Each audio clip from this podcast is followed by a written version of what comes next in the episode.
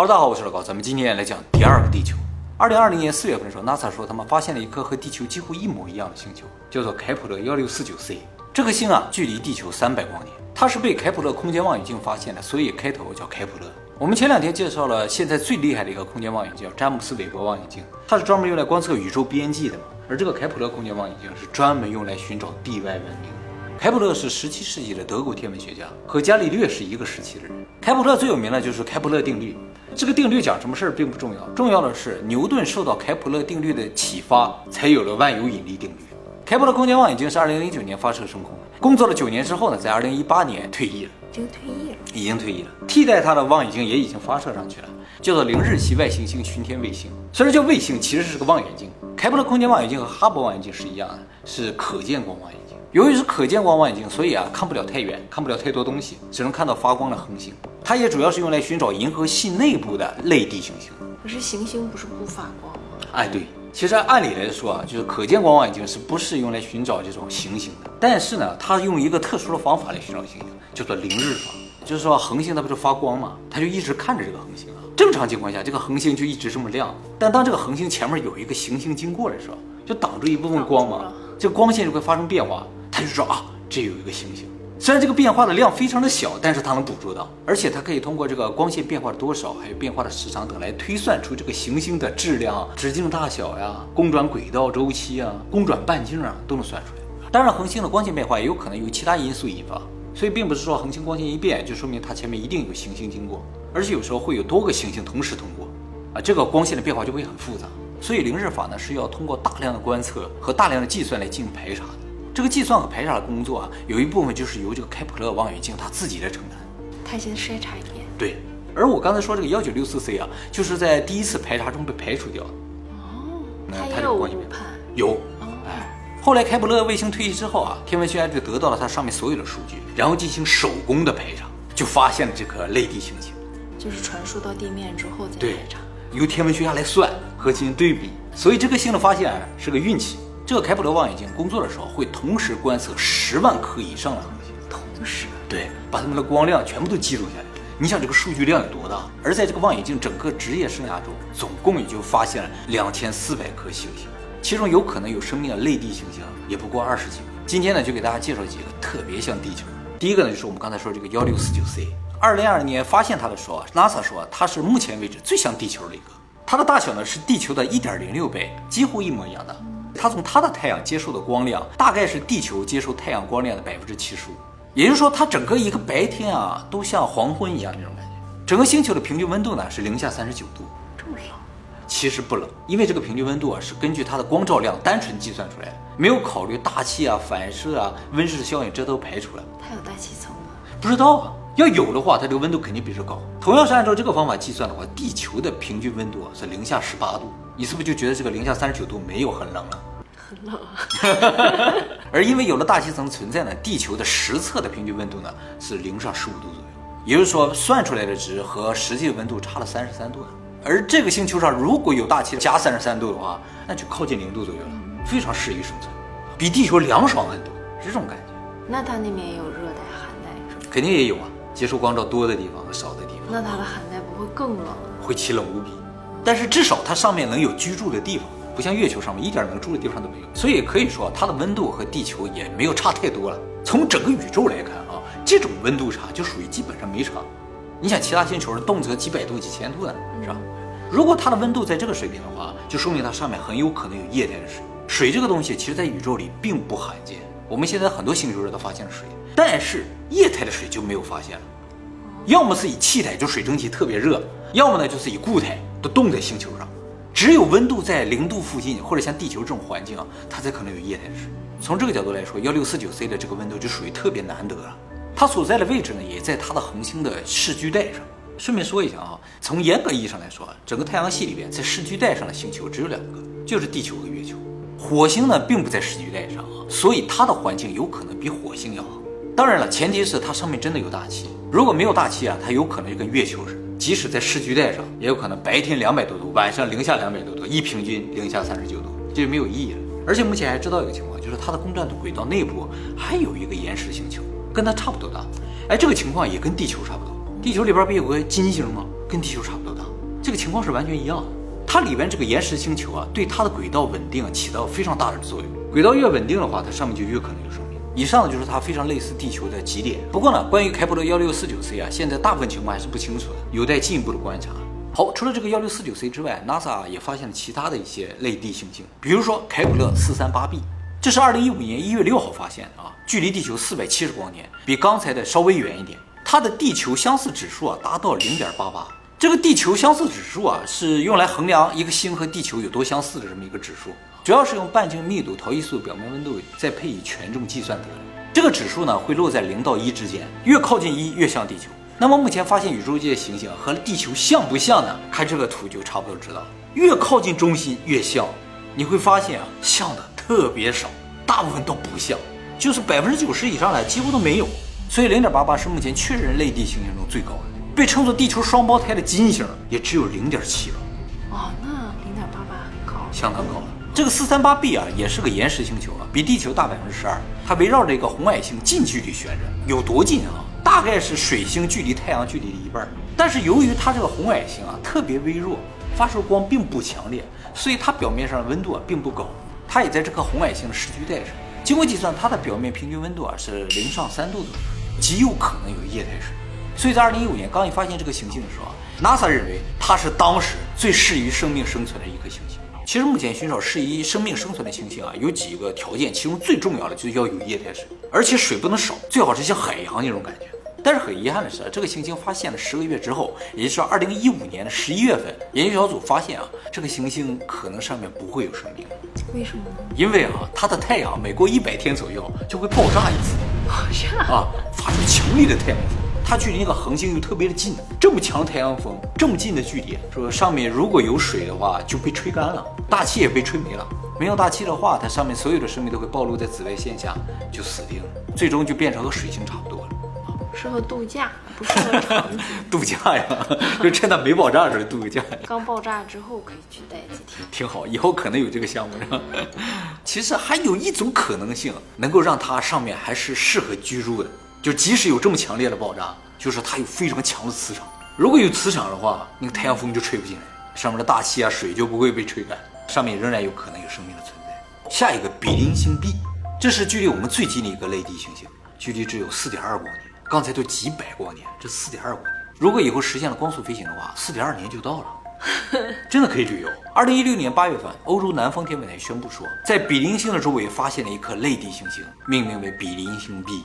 后边这个 B 也好，C 也好，什么意思啊？就是它是第几颗行星？B 就是第一颗啊，B 是第一，对，B、C、D、E 吧，这么往后排，相当于恒星是 A。哦，刚才说那个幺六四九 C 就是第二颗，第二颗，它前面还有一颗吗？这个比邻星 B 呢，比地球大百分之三十，地球相似指数达到零点八七。这个星呢，也在比邻星的视距带上。比邻星是一个只有太阳十分之一大小的红矮星，光线非常微弱，所以即使它离我们非常的近，我们从地球上用肉眼也好，用普通的望远镜是看不到的。由于它离比邻星非常的近，所以它的公转周期也非常的短，只有十二天不到。也因为它离恒星特别的近，所以它很有可能已经被潮汐锁定了，就是它有一面永远对着这个恒星，像月球一样。这样的话就不太利于生命的生存，但是也有机会，就是它一面亮一面暗嘛，在这明暗交界这个地方，有可能特别适宜生物生存。就是你想到白天那边就过白天，你回来就过黑夜啊，你可以自己控制。这个地方的温度也刚刚好在交界的温度上，不会太冷也不会太热，有可能在零度附近。下一个开普勒四五二，交界这个地方房价肯定涨。只有那有房子吧？下一个开普勒四五二 b，它就是开普勒四五二这个恒星的第一个卫星啊，不是卫星啊，行星。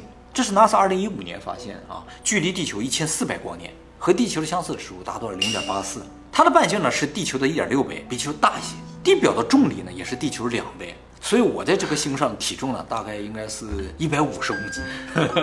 会老得很快吧？应该会老得很快啊。所以，在这个星上，我估计我们是爬行动物。它的太阳比我们的太阳也稍微大一点点，公转轨道呢略大于地球，一年三百八十五天。推测它的地表平均温度呢是零下十二度。如果上面有大气的话，就像地球这样大气，它的温度呢就应该是零上二十度左右。由于它的环境太适合生存，所以自从发现这个星啊，SET 计划就盯上它了，就是专门探索地外文明那个计划啊，就一直用艾伦望远镜阵呢来观测这个星，试图从它上面接受到非自然的无线电信号。就是它的环境太好了，很有可能有高智慧的生命，那它就有可能发出无线电信号，它就天天盯着它，出来一点无线信号，我们就能抓到。此外，刚刚发射升空的詹姆斯韦伯望远镜也有计划对它进行更加准确的观测。但是泼盆冷水啊，这颗星呢距离我们一千四百光年，也就是说它上面就算是有无线电信号，发出个 hello，我们接收到它也需要一千四百年，我们把这个信息还回去 hello 也需要一千四百年，所以基本上不能够沟通。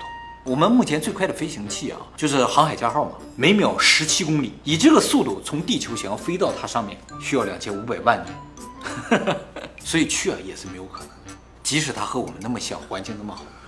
我们可不可以人造一个地球呀？哦，那么远找到了又去不了，也是啊，那就可以改造一个，完全造一个新的有点难，改造一个呗，就把那个金星或者是火星改造一下。这 这么简单？对，从明天开始。好，下两个凯普勒六十二 e 和六十二 f，这是在同一个星系里的两颗行星，都类地？距离地球一千两百光年，也很远啊。六十二亿的半径大概是地球的一点六倍，六十二 F 呢是地球的一点四倍，都是岩石星球。目前发现啊，这开普勒六十二星系中啊，总共有五颗行星，里边有四颗都和地球差不多大，其中 E 和 F 呢在视距带上。推测六十二亿的表面平均温度呢是零下三度，F 呢是零下六十五度，所以相对于 F 啊，E 更适合生存。根据模型推测啊，这两个星球上很有可能有大面积的海洋，甚至这个 F 有可能整个被海洋覆盖。所以如果有生命的话，应该都是水系生命。而且现在通过探测，基本上确定六十二亿上面是有比较厚的云层，也就有大气，所以它的表面温度会非常适合生命诞生。又有那么多的水，六十二亿的地球相似指数达到零点八三，而六十二 F 呢是零点六九，零点六九感觉不高，但是这已经比火星高了。火星呢是零点六六。大家注意啊，这六十二亿也好，六十二 F 都比地球大一点点，但又不会大太多。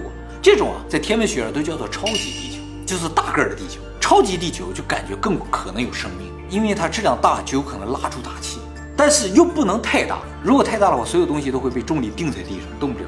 而且重力会拉住周围的一些陨石啊、碎片啊，各种都只在你天空中在这旋转啊，你就看不见外面，像木星一样，全是浑浊的大气，那就完了。相反，如果星球小了也不行，星球小的话，重力小，拉不住大气，而且一跳就跳到宇宙里了，这就不好办，是吧？就算不跳到宇宙里啊，半天才能下来的话，那也挺麻烦啊。所以通常愿意找比地球稍微大一点的超级地球这种的就比较好。下一个提拉皮斯岛一 e，这个不是开普勒发现的，是提拉皮斯岛发现的，距离地球呢二十光年啊。这相似度呢？这个相似度有零点八六，它是一个地面望远镜发现，是智利拉希拉天文台上一个叫做菱形行星及圆行星小望远镜发现。这个望远镜首字母拼在一起就是泰拉皮斯岛。泰拉皮斯的一 e 所在的泰拉皮斯的一星系有一个特点，就是它有七颗行星，七个都跟地球差不多大，全长一样。由于它们的太阳特别的小，所以这七颗行星都距离它们太阳特别的近。最远的一颗也只有水星距离太阳距离的三分之一。由于它们的太阳很弱吧，所以啊，即使距离这么近，这几个星也不是很热。其中 D、E、F 三颗星呢在视距带上，特别是 E，它上面如果有大气的话，地表平均温度在十五度左右。不过它有一个大问题，就是它绕它的恒星旋转速度太快了，一年啊只有六天，所以它也有可能被锁定。一旦它被潮汐锁定的话，它也只有那条缝儿可以居住了。我刚才说了，寻找这种视距星球，第一要素是水，第二要素就是它的公转轨道大小，最好像地球这个远近，太近的话就容易被锁定，太远的话离太阳太远就容易冻上。还有就是它这个公转轨道一定得是圆的，它如果是椭圆的话，它就会忽远忽近，忽远忽近，一会儿冷一会儿热，这也不行。不是椭圆的吗？就是不要那么椭啊，一般椭还是可以。好，最后介绍一个非常特别啊，就是目前发现和地球相似指数最高的一颗星。我刚才说零点八八最高啊，这个其实是最高，但是还没确定。它和地球相似指数是零点九八，哇，那这真的是地球的克隆啊！啊，长得也很像啊。这个是想象图，哦，还没确定。要确定真长这样，那就是地球的平行宇宙了。这颗星呢，也是开普勒望远镜发现的。那它不是开普勒打头的呀？哎，你注意到关键了啊！它的名字叫 KOI 四八七八点零一啊，因为它没确定。哦它确定了之后，就会变成开普勒四八七八 b，哦，哎，是这样一种感觉啊。它和地球有多像啊？首先啊，它的太阳就和我们的太阳几乎一样，亮度也差不多，大小也差不多。其次啊，它的半径和地球的半径几乎一样大，一点零四倍，稍微大一点点都看不出来。它距离太阳的距离和我们距离太阳的距离也几乎一样远，那它距离我们多远呀？一千零七十五光年，有点远啊。所以呢，它从它太阳上接受的光亮和我们从我们太阳上接受的光亮几乎也是一样。就在它上面生活啊，跟在地球上没有太大区别。它的地表平均温度零下十五度，地球零下十八度，几乎就是一样的。结合这所有的数据一算，相似度就达到惊人的百分之九十八。但是它的数据目前没有确定，需要进行人工确定了之后，NASA 宣布啊，这就是另一个地球了，那才证明它是第二个地球。好，我刚才给大家介绍一些类地行星啊，都是从这个行星本身出发，介绍它有多么像地球。但其实星球本身是否适居啊，还有很多外部的条件需要考虑啊，比如说太阳的寿命。就说你的环境再好，再像地球，如果你的太阳寿命太短，没几天就爆炸了的话，那你上面也不会诞生生命。必须是能够稳定存在几十亿年甚至几百亿年这种恒星为最好。还有呢，就是要有一个合适的卫星，就像月亮一样。哎，我刚才都是说这个星长什么长什么样，它周围如果没有一个好的月亮也不行。月亮对地球生命的诞生起到至关重要的作用啊，因为月亮的引力呢拉住了地球，让地球的自转速度变慢。如果这个星自转速度太快的话，上面就会暴风，不适宜生命的诞生。而且由于月球潮汐力作用啊，让地球内部的铁水流动起来，于是才有了地磁。让大气免于被太阳风吹散。就是说，要想有生命的星啊，必须有一个热的内核，就是它本身都是活着的。像月亮啊、火星这种已经冷却的星球，上面就不可能有生命了。所以，考虑到这些外部条件啊，你就会觉得我们刚才介绍这些类地行星，不管它有多么像地球，它也只是像而已。想要成为第二个地球还是很难。其实，开普勒望远镜这个探索计划开始之前啊，天文学家普遍比较乐观，就说我们想找一个类似地球的行星啊，应该不难。毕竟啊，我们银河系里就有两千亿颗恒星，每个恒星周围都可能有几个行星，也就是说，银河系里边就有可能有上兆个行星。从这上兆个行星找一个和地球差不多的，有很难吗？现在经过了九年，天文学家普遍认为几乎没有可能。所以，地球啊，很有可能就是这宇宙里独一无二的存在。就是他想满足这些条件，真太难了。我们也有可能是这个宇宙中独一无二的存在。只是我们适合地球，那其他生命体适合？不是，现在问题是说啊，其他生命体存不存在放一边儿，这么多星，我想找一个跟我差不多的，就这么难。大家都是球吗？按理来说，上兆个球想找两个差不多一样的，应该不难啊。怎么现在就觉得这么难呢？就是说地心也是热的，周围还有个月亮呢。你想想，凯普勒盯着十万颗星，看了九年呢，找出两千四百个差不多的，一挑完剩个几个，再一捋就没有了，都不是那么像，都有问题。所以各位啊，真的是这个宇宙中独一无二的存在呀！不是独一无二，地球里面的独一无二，地球上有可能有和你长得一模一样的人，就在我们班啊。是吧？对对，你们班有一个 和你长一模一样的啊，我估计也在国内哪块有一个和我长得差不多的啊，应该是有的啊。有好几个。